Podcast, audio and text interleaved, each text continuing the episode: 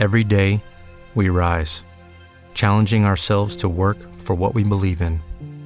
At U.S. Border Patrol, protecting our borders is more than a job, it's a calling. Agents answer the call, working together to keep our country and communities safe. If you're ready for a new mission, join U.S. Border Patrol and go beyond.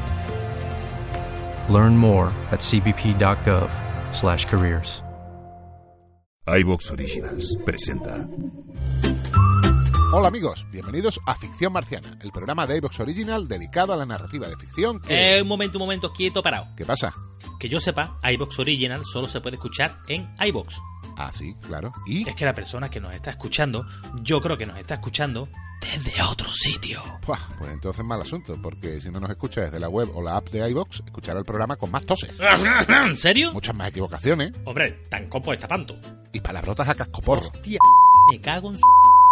Y sobre todo no podrá escuchar nuestro programa de ficción marciana, sino un clip de audio repetitivo y machacón. Un clip de audio repetitivo, y machacón. Repetitivo y machacón. Repetitivo y machacón. Repetitivo y machacón. O sea, que ya no nos podrán escuchar desde iTunes, Google Podcast, Spotify. No, hombre, es nuestra forma de apoyar el desarrollo sectorial que iVox intenta implantar en el podcasting hispanoparlante. Tienen menos medios que otros, sí, no cabe duda, pero muchas ideas y anticipación. Y es que iVox entiende el podcasting, por ese motivo nos identificamos con ellos. Si a partir de ahora escucháis los programas de Ficción Marciana y otros de la Red Marciana en la web o en la app de iBox, os lo agradeceremos infinitamente. Seguiremos publicando entregas de relatos, cuentos. Y tendremos contenidos públicos y otros exclusivos para agradecer el apoyo de nuestros suscriptores. Te esperamos en iVox. ¡Gilipichis!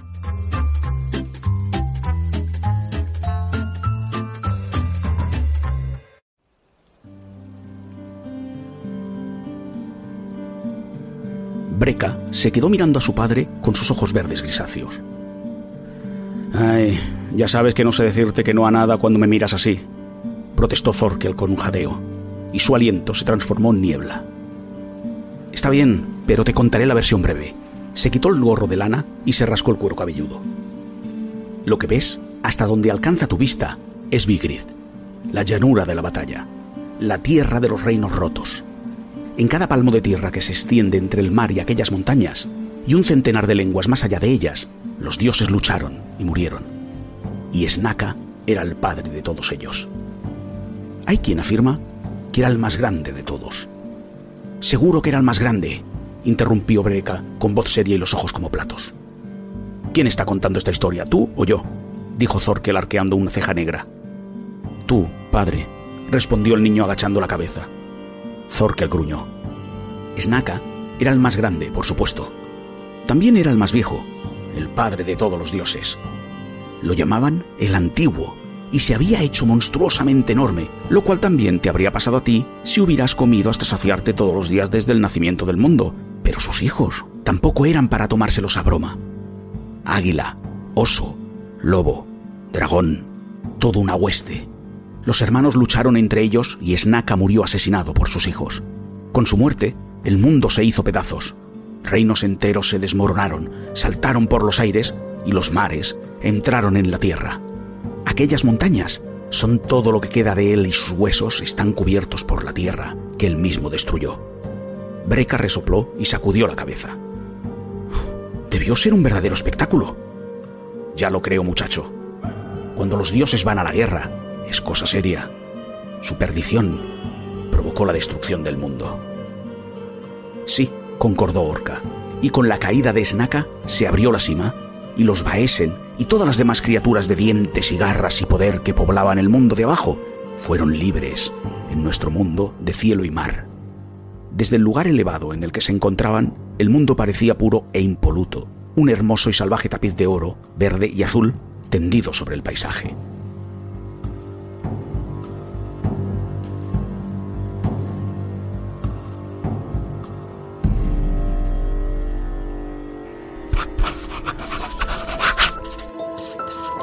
La Red Marciana presenta Planeta Laberinto.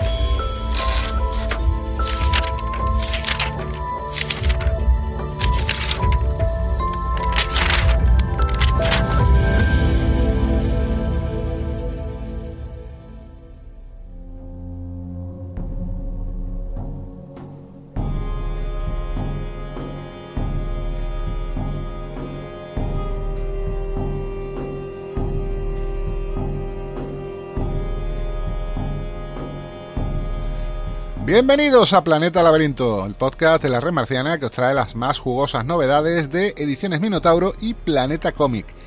Id ajustando las correas de la cota de malla y calzados el yelmo porque nos vamos hombro con hombro al muro de escudos. David Martínez, una cosa es que estemos hombro con hombro y la otra que me metas el escudo en el ojo, a ver. Bueno, es que es cariñito, pero todo esto es por Odín y por Snaka. Sí, hombre. ya os lo avisamos, hoy venimos vikingo, os traemos el inicio de una saga nórdica que va a dar que hablar en el ámbito de la fantasía, la saga de los juramentados o, como se ha dado en llamar en español, Hermanos de Sangre. y ya está en las estanterías La Sombra de los Dioses, su primera entrega. Hablaremos del libro, de su autor, John Wayne, y de un mundo que os va a resultar familiar, hmm. pero está lleno de sorpresas, ¿verdad David? Tú y yo lo hemos estado hablando fuera de micro, porque al principio decíamos, bueno, bueno, esto es demasiado literal vikingo, pero poquito a poquito, conforme se va entrando en la novela, van surgiendo, como no, diferencias. Sí, es un, es un, esto me suena, esto me suena, anda, mira, esto que me sonaba parece, lo han alargado, lo han hecho mejor, lo han hecho peor, lo han hecho tal. O sea, es un, me va sonando, es un check, check, check, y luego dices, hostia, ¿qué han hecho con esto? Qué bueno que han hecho con ah, esto. amigo. Una evolución. Exactamente. Pues hagamos una sinopsis, sin spoilers. Exacto. Venimos sin spoilers, con lo cual perdonadme si lo hago un poco críptico, ¿eh? pero entenderlo que lo que queremos es que leáis la primera novela. Que, por vosotros. Eh, exacto, que la leamos con nosotros y que disfruten. Pues mira, en este primer volumen se centra en tres historias, ¿vale? Eh, son tres historias que en principio parecen independientes, pero como todos sabemos, en algún momento se acaban entrelazando. A veces de forma muy puntual, otras de una forma más clara. Pero bueno, son tres historias que las podéis ir viviendo y tú diciendo, mm, parece que van al mismo camino, pero hay giritos, hay giritos. Aquí habría que decir que los que controlan lo que ha sido la narrativa de George R. R. Martin en Juego de Truman, en Canción de, de Hielo y Fuego, pues conocen esa estructura por capítulos desde el punto de vista de un personaje concreto. Bueno, pues aquí vamos a jugar con lo mismo, tres personajes.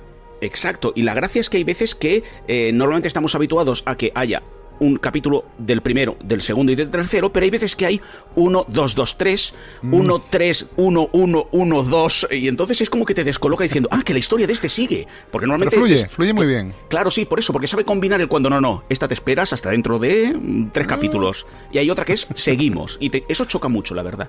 Bueno, nos centramos eso, como ha dicho José, en tres protagonistas.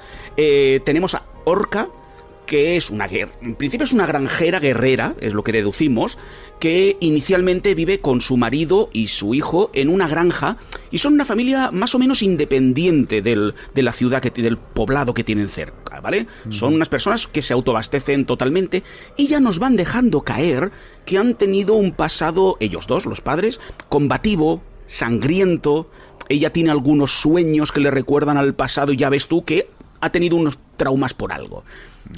Cerca de ellos se produce un primer asesinato y un primer secuestro, que ellos sepan, y muy pronto empiezan a investigar y se, han dado, y se dan cuenta que no ha sido el único caso en los últimos tiempos. Están empezando a ver casos de secuestros y esos secuestros han derivado en asesinatos a la gente que tienen alrededor. De los Algo se está llevando a los niños jugando con un título de cómic que está publicando Planeta. Ay, mira, ya, ya, ha jugado tú y voy a hacer yo el jueguecito después, pero sí, algo se está llevando a los niños. Los niños van a ser un tema importante en, en este libro y el único spoiler que os puedo hacer es, tampoco sabemos exactamente por qué.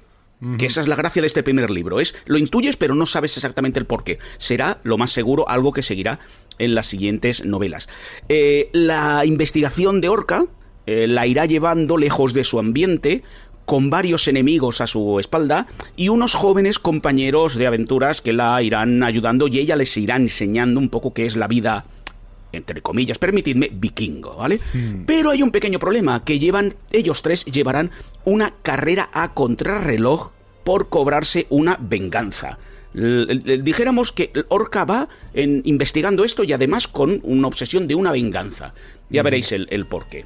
Este será nuestro primer personaje. Y espera un poco porque te tengo que confesar que me ha resultado muy curioso el ver cómo fue concebida Orca según nos cuenta John Wayne. El tema es que su, su agente literaria, eh, él tenía prevista la idea, y esto lo hemos visto, por ejemplo, en una de las novelas de no solo uno de nuestros autores favoritos de fantasía, sino también uno de los favoritos de John Wayne, que es Joe Abercrombie. Él quería coger un héroe retirado, alguien que se hubiera quitado ya de la acción, que estuviera viviendo tranquilo, tenía, pues por supuesto, como no, La referencia aquí cinematográfica está clara a William Mooney, de Sin Perdón. Exacto, iba a decir un Clint de, la vida. exactamente. O el propio Wolverine, eh, Logan, en la película Logan. Mm. Entonces, él tenía esa referencia. Decía, quiero jugar con este tipo de personaje. Y en un momento dado, su agente, creo que Julie Crisp se llamaba, le dice, ¿y no te resultaría un reto convertir a este personaje en una mujer? Y él dijo, vaya, pues sí, lo veo. Aquí habría que decir, podría haber una maniobra. Obviamente hay una maniobra comercial, puesto que sabemos que hay muchas chicas que se están introduciendo últimamente en la fantasía. Aquí tenemos de tres protagonistas dos mujeres. Pero luego el propio Win dice, cuando me lo planteé dije, no solo es un reto, no solo me parece sumamente atractivo, sino que él está a favor de que no solo las mujeres a nivel de público, sino como personaje, vayan teniendo un peso cada vez más importante en el género. Pero es que da la casualidad de que para los que estén ya pensando en WoW y en tonterías de esas, si hay un contexto en el que esto tiene todo el sentido, absolutamente todo el sentido, es en el contexto vikingo. Estamos hablando de, de guerreras, de doncellas de escudo. ¿En qué mejor lugar se puede hacer esto? Tiene toda la lógica. Yo tengo que decir que a mí no me ha chirriado en absoluto. No, algo que iba a comentar más adelante, y no voy a decirle a José que me ha, me ha pisado la mitad del guion, pero se lo digo. Eh, pero así, ¿eh? O sea, así lo dejo, pero bueno, no lo voy a decir para que nadie se entere. Eh, justamente algo que me ha gustado de esta novela es eh, eso, que el papel, la mujer tiene un, un, papel muy importante, lo tiene como guerrera, lo tiene como consejera, lo tiene como asesina, lo tiene como reina, lo tiene como reina consorte, es decir, toca todos los palos e incluye algo que, pues por ejemplo, la sociedad vikinga tenía en mínimo, tampoco vayamos a exagerar que era una sociedad igualitaria. No, no, no, no. No. En algún momento, en algún momento, y aquí viene la pequeña promoción, algún momento Historia Marciana sacará un especial vikingos y ahí desgrajaremos un poquito, porque las ni eran ni todas eran la Gerta, que también había, ni todas eran la señora que llevaba las llaves en la de esto y solo se encargaba eh, el ángel del hogar, del hogar 2.0. No. Y este, este, este autor, John Wayne, eh, él sí lo hace. Él hace una, una imbrincación de lo que es el pasado vikingo y le da ese girito que has comentado tú de, pues voy a poner a personajes, personajes extremos. Orca es bastante extrema en ciertos momentos. O sea, tiene mucha más, eh, es mucho más explosiva y te explican, cuando te explican su pasado y qué, y cómo lo ha llevado ella, es una mujer, una guerrera muy explosiva que a lo mejor te lo imaginarías en otro contexto y en otro tal, a lo mejor eso, pues llevado por un señor retirado, que se lo, un Schwarzenegger de la vida retirado, que se lo conoce todo. Entonces, esta eh, Orca, ya hemos dicho, es básicamente una guerrera que va por su venganza. Si queréis coger ese, esa categoría, eh, y, y, todo por ella, todo por ella, aunque tiene bastante cabeza, que es la parte buena también. Sí, y John Wynne dice que para él es el personaje central del libro, con el que... ¿Te está gustando lo que escuchas? Este podcast forma parte de Evox Originals y puedes escucharlo completo y gratis desde la aplicación de Evox. Instálala desde tu store y suscríbete a él para no perderte ningún episodio. Every day, we rise, challenging ourselves to work for what we believe in. At U.S. Border Patrol, protecting our borders is more than a job, it's a calling.